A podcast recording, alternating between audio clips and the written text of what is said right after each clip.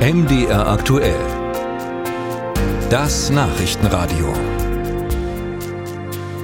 Ja, das dürfte sich die AfD in Thüringen anders vorgestellt, anders erhofft haben. Bei der Bürgermeisterstichwahl in Nordhausen konnte der eigentlich sehr aussichtsreiche Kandidat, der im ersten Wahlgang mit 42,1 Prozent klar die meisten Stimmen bekommen hat, am Ende doch nicht gewinnen.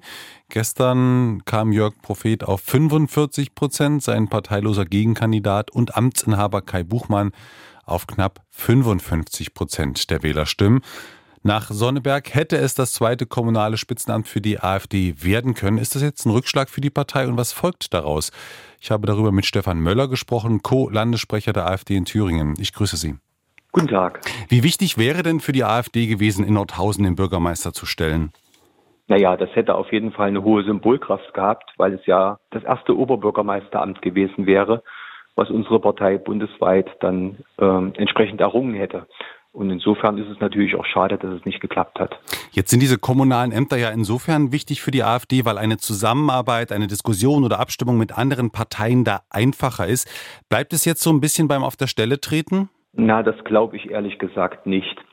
Weil äh, bei allem Jubel, den das etablierte Spektrum jetzt gerade feiert, äh, haben die natürlich auch festgestellt, dass der Sieg nur geklappt hat in der Konstellation alle gegen ein und dann auch nur knapp, ja. Und ähm, wenn man es schafft, das zu ignorieren, dann könnte man natürlich weitermachen wie bisher und die AfD überall ausgrenzen. Ich vermute mal aber, dass zumindest hinter den Kulissen auch da ein Umdenken stattfindet. Aber nun ist es ja nun mal das Wesen einer Stichwahl, dass die Kandidaten mit den meisten Stimmen aus dem ersten Wahlgang nochmal gegeneinander antreten. Das ist ja auch im Kommunalwahlrecht so geregelt und dass die anderen Kandidaten eine Wahlempfehlung aussprechen. Das war ja sogar schon so, bevor es die AfD überhaupt gab, bevor sie überhaupt gegründet wurde. Warum ist das aber immer noch so eine wichtige Ausrede, dass es nicht geklappt hat?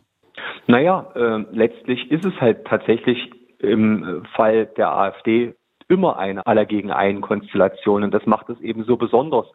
Vor allem, wenn man äh, sich die Entwicklung der äh, Kommunalwahlergebnisse in den letzten Jahren anschaut. Ich meine, es ist ja noch gar nicht so lange her, da ist schon der Einzug in die Stichwahl was Besonderes gewesen. Das ist mittlerweile ja fast schon die Regel. Ja, man geht fast äh, schon immer davon aus, dass jedenfalls hier im Osten ein AfDler äh, in die Stichwahl kommt. Und das zeigt ja die mittlerweile herausgehobene Bedeutung, die unsere Partei auch äh, im Wählerspektrum bekommen hat.